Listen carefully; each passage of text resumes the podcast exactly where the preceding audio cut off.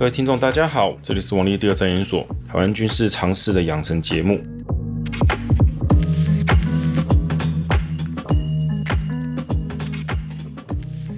我们在这一季的节目哈，前面提到了一些具体上，中国如果发动对台战争的话，哈，会有什么些问题？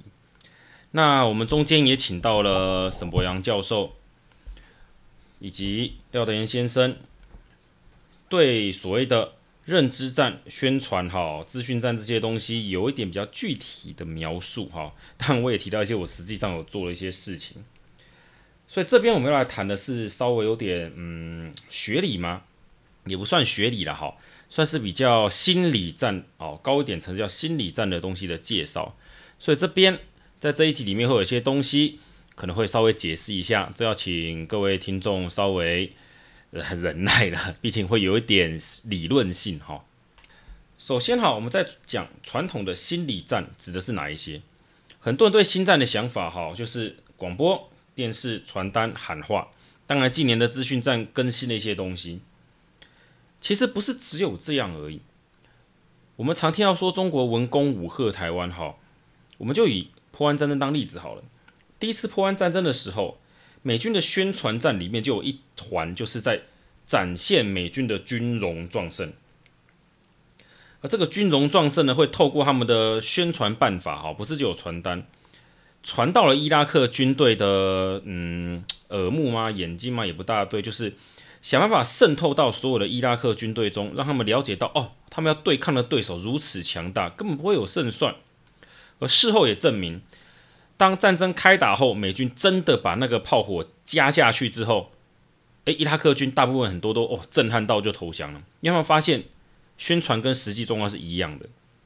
所以反过来讲，我们也可以说，中国对台的宣传啊做得很足，但万一真的开打之后不如预期，那是不是会引发很大反弹？这个当然是对的。所以宣传，我们讲心理战的层次不是那么的简单。如果我们发现被骗，那个反弹是很大的，所以心理战其实是个很精密的一个过程，不是只有宣传什么传单啊，或者是说发谣言之类的啊。虽然我都是在讲军事谣言，心理战有很高的层次，是要透过日常，还有我们实际看到的各种政治、经济、军事各层面，压迫我们对认知的想法。其实这个用军事的角度来看就很简单。假设我们的敌人哦要对我们进行所谓的心理战，它的概念比较像是说，他在政治、军事、文化各方面压缩了我们的行动，让我们呢越来越难去进行我们想要做的动作哈。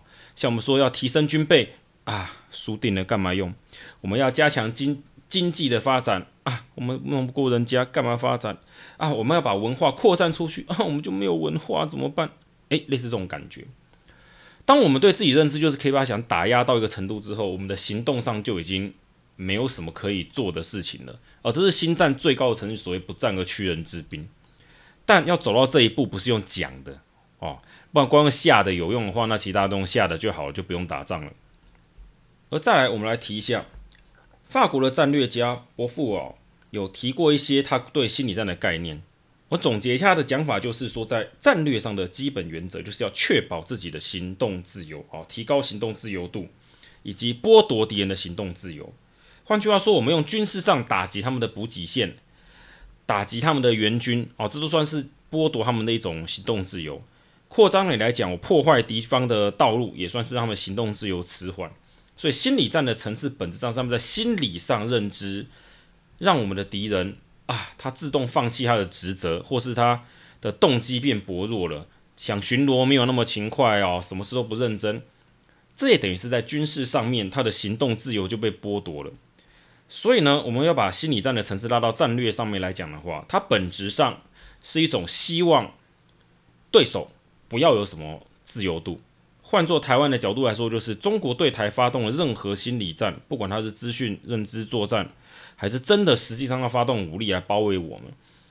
他们在心战上的层次来讲，就是希望我们主动的放弃有所作为，就是放弃抵抗了哈。就当我什么都不做，我们自然就没有什么行动度而言，没有行动的自由度，那自然中国要对我们做什么，我们都没有办法抵抗。这概念其实很简单，哦，就是这样而已。这里也衍生出个问题，就是光是心理作战，就是中国对台文攻武吓，是不是代表他们就不会打我们呢？俗称会叫的狗不咬人，会咬人狗不会叫。没有，在我们军事战略上面在探讨这种事情时，不是这样看的。正如我前面讲的，如果今天中国发动了各种的行动，不管在政治、军事还是各方面上，他的目的是要剥夺我们的行动自由。如果某一天他发现台湾可以打了，因为我们现在整个心理防备非常弱，可能一碰哦，我们就好，哦哟投降吧，我们死定了。诶，那他为什么不打？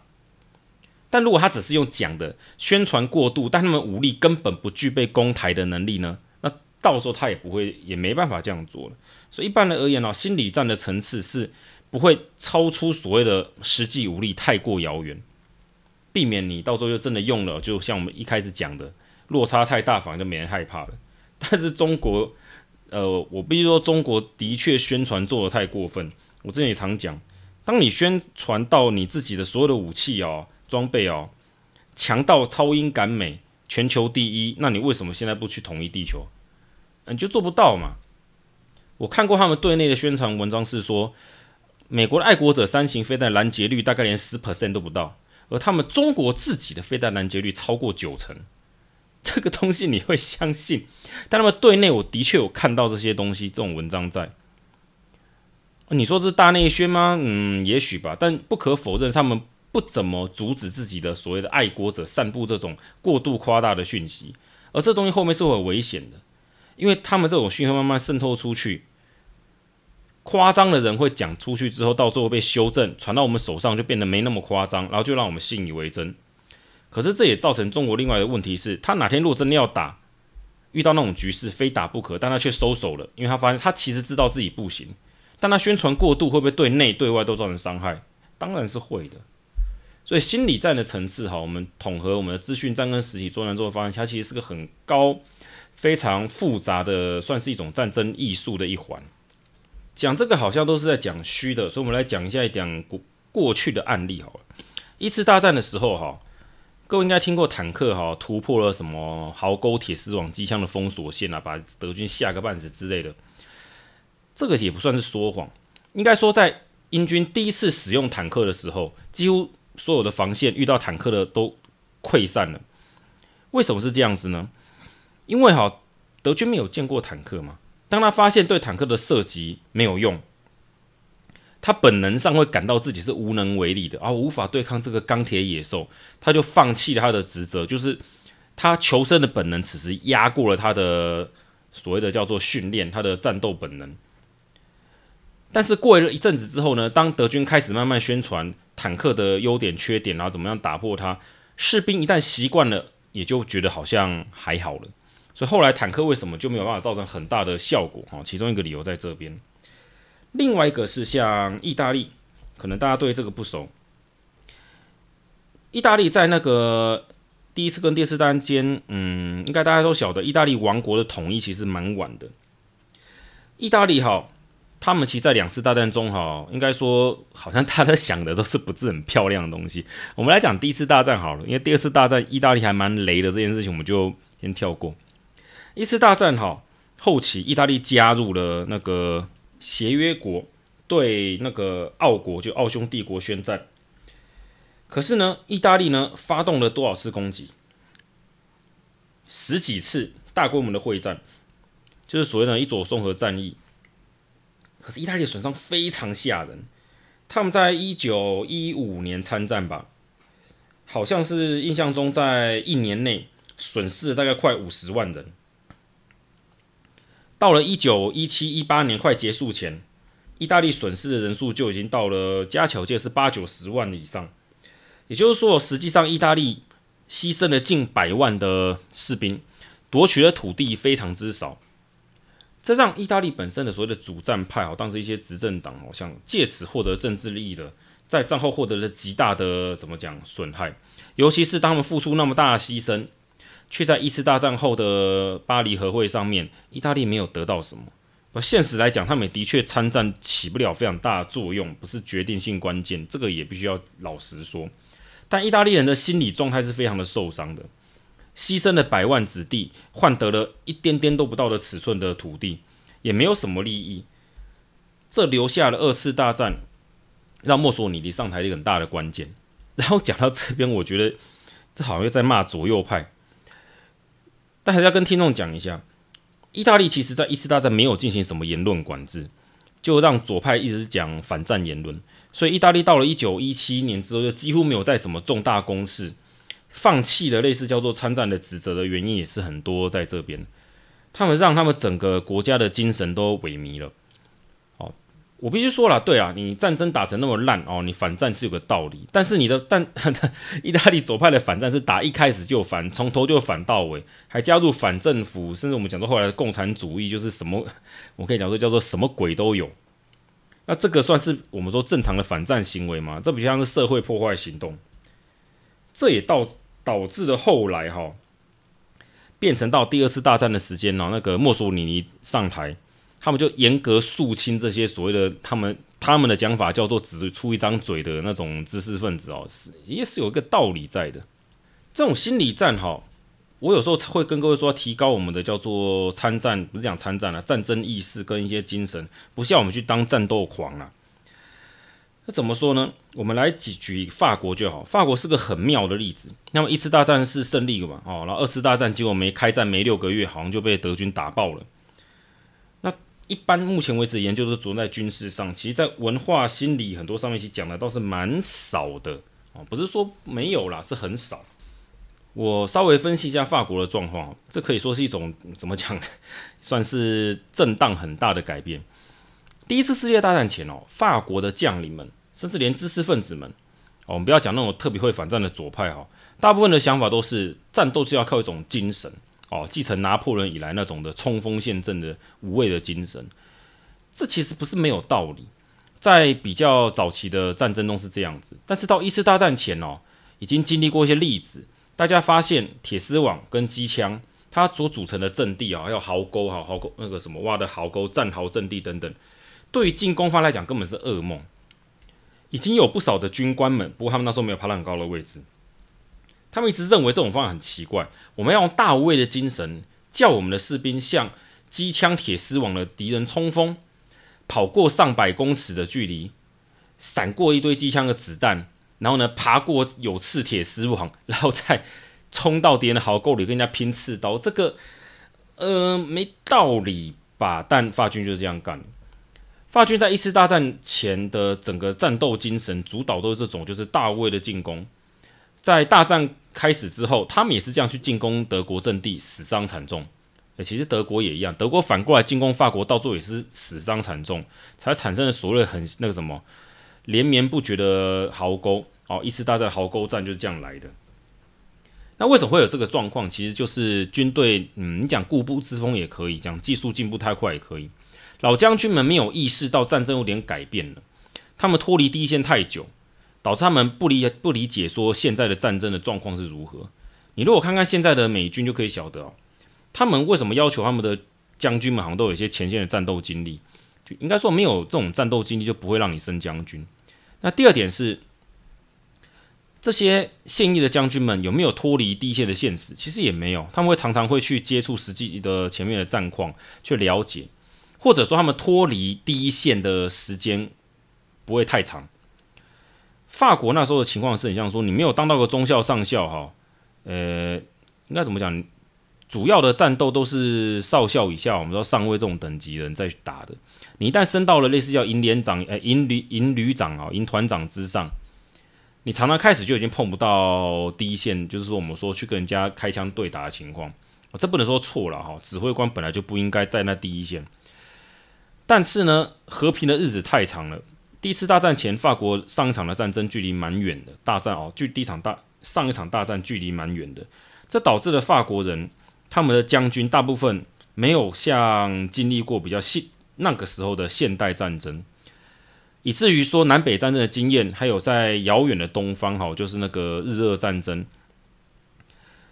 给的一些例子都不足以唤醒他们的怎么讲？诶，那么清醒点哈，不要再拿人肉去冲机机关枪。但他们不是这样想，因为他们觉得他们有炮兵、有毒气，后来呢还有战车嘛，所以他们总会总觉得我们有办法直接冲过去，不管他，依靠精神。结果呢，状况不是这样子嘛？这其实很大的反馈。法军其实完全，法军不是不在乎心理因素。我就我看有些人会怎么讲，这个叫做现代叫做德棍，或者叫做什么德德军的什么，他叫什么德军的什么粉丝，不是德粉哦，会过分的推崇德国，然后把其他盟国当白痴。其实不是，法国的状况比较像，他们其实太重视这个心理学跟战斗精神的东西了。他们常常讲哈，我记得好像福嗯福煦将军是不是？他说啊，会战失败只有在自己认为失败的时候才是失败，因为在物质上面、物理层面上，战争是不可能失败的，只有精神的失败才能导致战争失败。呃，他的意思就是，一个人怎样都可以不会失败，只有他认为失败了才算失败。嗯、你如果死，还有什么失败不失败？所以他这种想法怎么说？继承了拿破仑以来的精神，哈，所以也不能说法国人这样是错误的，只是时代变了，哦，就这么简单。这个的问题产生就是以第一线的士官兵来讲，他们抱持了这种勇猛的攻击精神之后，结果开战初期损失了大量勇敢的军官。如果他们没有这么的莽撞，这么的冲动，或许到过两年，一九一六、一九一七年的时候，他们法军还不会那么欠缺前线的优秀指挥人员哦，指挥官。他们在心理战上面的宣传就只是这种攻击精神，没有其他的东西，而且怎么讲，很强调自己的，没有强调外面的。这惨的地方是在哪里啊？这惨的地方就是说，到了一次大战胜利之后，法国算惨胜。惨胜之后，他们回去带来了大量，应该说啦，前线的士官兵啊，加上后方的物资欠缺哦，合成了一个厌战的气氛。这个气氛呢，让法国啊，法国也算哲学大国，他们是战胜国，会跟德国不一样。像德国是战败国，他们就整个是打掉重练哈，不大一样。战胜国的法国啊，反而就是这好像在骂，就变成他们战后一次大战后哈，左派的思维突然盛行，就是我们要反战，我们要求社会福利。他们甚至我还看过有在讲，就是他们鼓吹有老师哈，在学校鼓吹那些。我们说要从军哦的青年，就是毕业要去当兵嘛，征兵制那种青年，不要为了国家守卫这个地方，他不值得。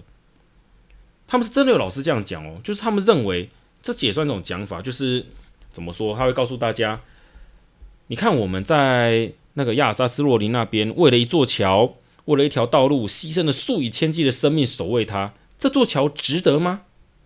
不值得嘛？那为什么为它牺牲呢？这个。左派断章取义讲嘛，就很像说是我们几千条、上万条人命，就为了一座桥而丧生了，所以不值得为了一座桥坚守在那边。这导致了什么状况？导致了二次大战刚开始的时候，法军的阵线其实蛮软的，除了要塞那种可以固守的地方，其实还蛮软的。可以看得出来，法军一旦受到了德军攻击，他的积极精神远远不如一次大战的那些父兄辈，而且。阵线一旦被打穿，大量的法军的想法就是先撤退，先逃再说，没有坚守阵地，依照战斗计划仔细详细的评估现状，就是跑了再讲。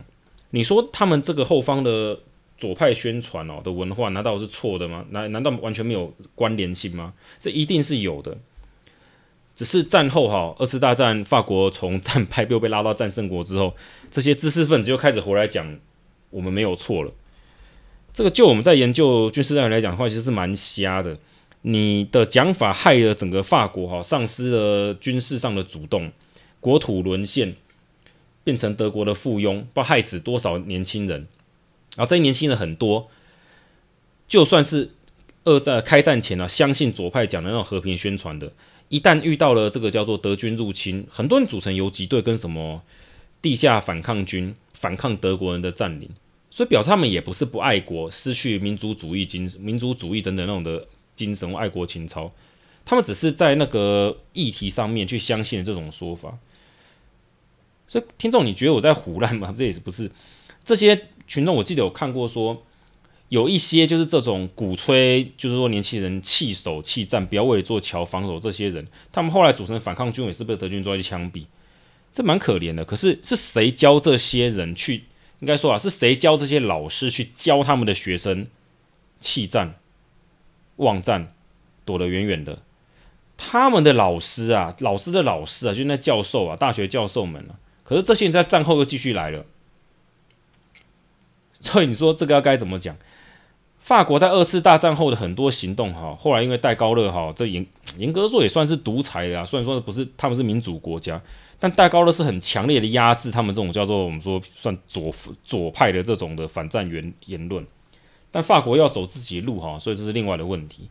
那一路走到现在，所以你看现在法国整体的状况是可以理解。另外一种心理战，这个是就是我们说的。德国把列宁放回俄国，让俄国革命，说什么害死人类这个事迹哦？这个怎么讲？就是其实从这边可以看得出啊，在宣传上面来讲啊，共产主义有它独到之处。列宁虽然一开始认为啊，列宁跟马克思一样都觉得是德国才是适合革命的地方，但他被送回俄国去之后，他还是去夺权了。他们在做什么思想训练？哈，要怎么讲呢？就是很妙。他们会诉诸人类人性的软弱之处，宣传哈，在共产主义那种乌托邦之下，他们会分配所有的，好像说是把有钱的东西分给穷人，所以大家都不会都不会挨饿了。结果呢，德德国自己有报告，德国后来在那俄国还没有停战前，他们发现，他们那些在俄国的战俘营的士兵，一旦受到了后来列宁啊共产主义的思想再造之后，回来。被放回来这些俘虏哈，这些德军的战俘不能打仗，这个很夸张，就是要重编这些俘虏部队哈。他们发现太危险了，他们哈甚至会怎么讲？他们会不只是主动弃守，甚至还有点想要革命反抗，觉得这国家不值得我去守护，我回家抱小孩啊，我回去看着我的家人就好了。而且他们会有一种变成像无产主义者那种，就是被共产主义洗脑的状况，就是他们甚至会攻打自己人。虽然这种状况是不多，总之这让德军非常的苦恼，因为这个 在俄国战线上的完全不能用啊。所以讲的这几个东西，今天跟各位听众分享一下心理战，还有一些过去的战例，就会发现思想的攻击其实蛮恐怖的。尤其我后面讲俄俄国比较少，这个比较短哦。法国讲了一阵子，让大家发现其实心理战的横跨是非常远。那整个左右派其实都是有些关联性在的。那我们今天放到台湾的话，其实就到时候这个敌我意识嘛。你说我们不要为了一个海滩守卫，呃，保护它，呃，就是说很像说啊，我们不要为了这片海滩去牺牲生命，这。对啦，这很多人听会觉得很很奇怪，哎，中国就要从那边登陆了，我不在这边投入兵力守护它，什么叫不要为了这边海岸牺牲生命？台湾还没有这种左到很脑袋脑子出问题的人，但是类似的讲法已经有开始出现，就是国家值不值得我们保护？这个国家呢，就是诶很像说没有什么的东西我们不要啊，没有叉叉的什么我们不要，没有叉叉的圈圈我们不要，这种东西弄到最后就变成是如此。可是，在整个群体性来讲，我们军事上面来讲，今天中国如果打过来，他会只针对所谓的台独分子或什么反抗分子动手吗？根本不可能的事情。他迟早会走到所谓的新疆集中营的状况。台湾人啊，也不要分什么蓝蓝绿绿的哦，那只是早跟晚进去而已。专系啊，那共啊，你对共产主义有点了解，就知道共产党一定都会这样干。这个从列宁主掌俄国啊，苏维埃之后，一直到中国现在对内自己的人民都是如此。所以心理战，我讲这个东西，像讲故事给各位听的主要目的，也是要大家了解哦，原来我们太过相信某一些的意识形态，其实会有些危险。我当然不是说大家不要去看什么左派的东西哦，左派这个呃很定义在太不清楚。我指的是现在的共产主义跟进步主义那一派的人，因为他们会太 over。如果是走到像一般讲的自由派好，或者说像我们讲社会主义者，其实都还好，因为在台湾哦，他们大部分还是属于怎么讲，叫做国家意识还是有的，不会太超过。可是走到这种就是很虚无的状态，哈，很快。我们看看过去的例子，那个共产党要洗脑，那个非常的快。一下子就把整个军队洗得乱七八糟，然后大家都相信哦，我们就反抗资本家，反抗国王啊，反正不值得，那就回家就好了。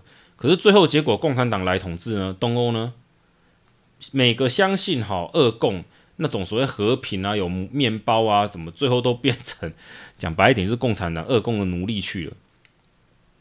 现在大概就是讲到这个地方，让大家分享一下哈。我们下一集哈要继续把心理战那些东西讲一讲，顺便提一些案例，让大家了解到心理战这个东西哈，它会有什么呃对大家的影响，还有还有一些比较细节的东西。